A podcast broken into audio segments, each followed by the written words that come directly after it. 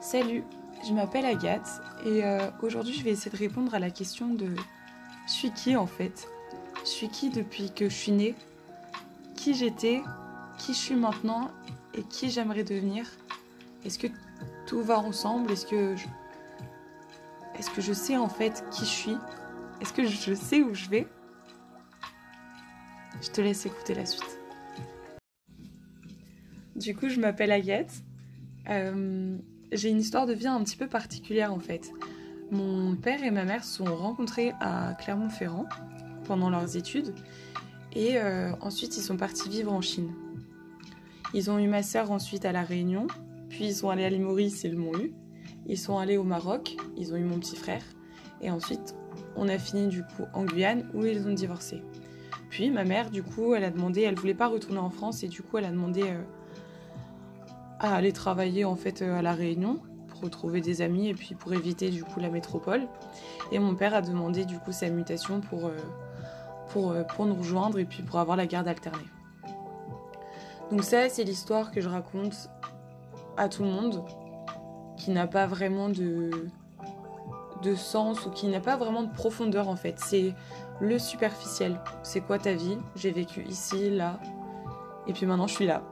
Voilà.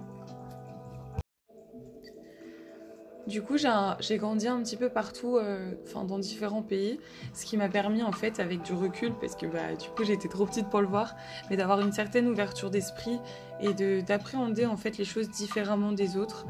Euh, j'ai vraiment cette impression de d'avoir vécu une, une vie plus longue et plus plus, comment dire, plus approfondie que, que d'autres personnes, sans euh, négliger le parcours de vie de, de, chacun et sans, sans dire que mon parcours de vie est mieux. Mais je veux dire, ça m'a formé et ça m'a surtout euh, fondé une certaine, euh, une certaine réflexion, on va dire, euh, qui est différente de, des personnes que je rencontre en fait. J'ai passé mon bac du coup à la Réunion une fois que je l'ai eu, j'ai décidé de partir euh, faire mes études en France, donc toute seule, à Clermont-Ferrand au final. Euh, et du coup, euh, je me retrouve dans cette ville sans, sans connaître personne, sans avoir d'amis, sans avoir de point d'ancrage en fait, sans rien avoir au final. Et, et je, me suis, je me suis formée ici. J'ai beaucoup évolué ici, ça a été très dur. Toutes les étapes de ma vie ont été un peu compliquées. Mais, euh, mais voilà. Hormis tout ça, du coup, hormis euh, toutes, ces, épreuves que j'ai dû surmonter, tous ces concours, parce que je suis du coup en troisième année de maïotique, j'étudie euh, les études de sage-femme, j'ai dû passer le concours de passesse que j'ai redoublé. C'était pas une mince affaire.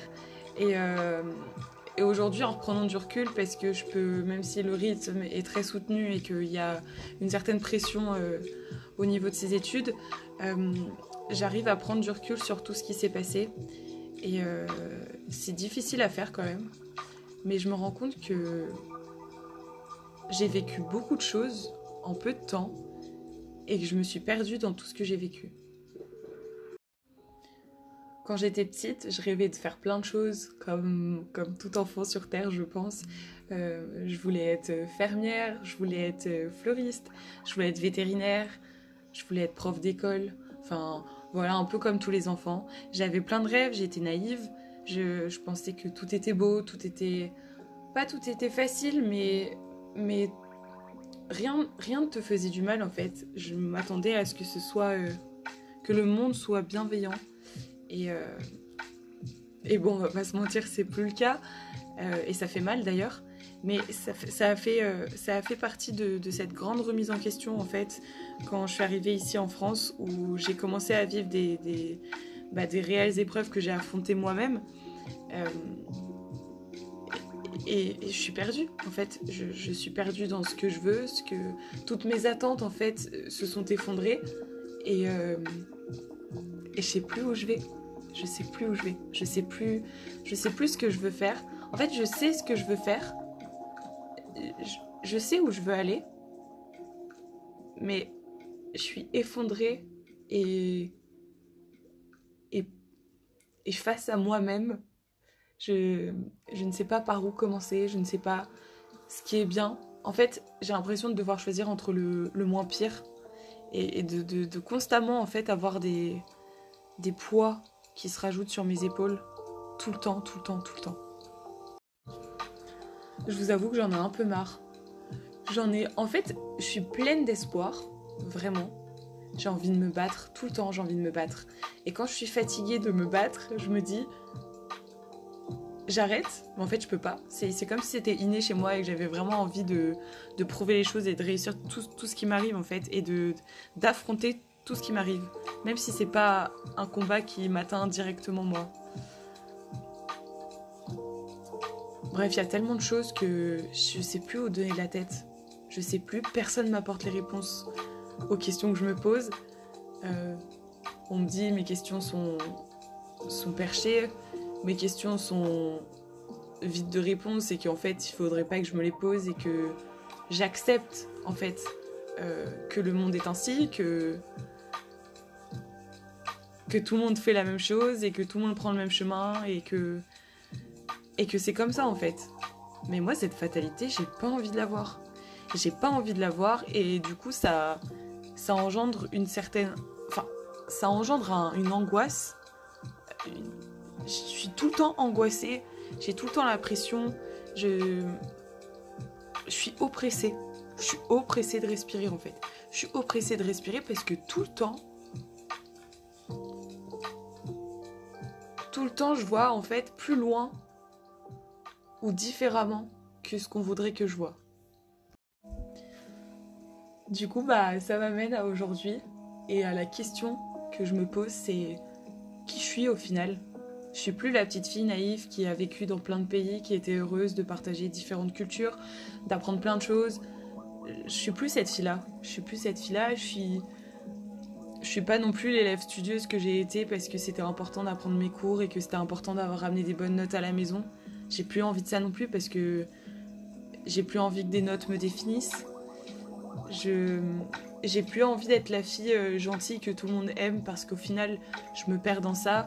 J'ai l'impression que je fais toujours tout pour plaire aux autres et, et, je, suis, et je me plais pas en fait à moi-même.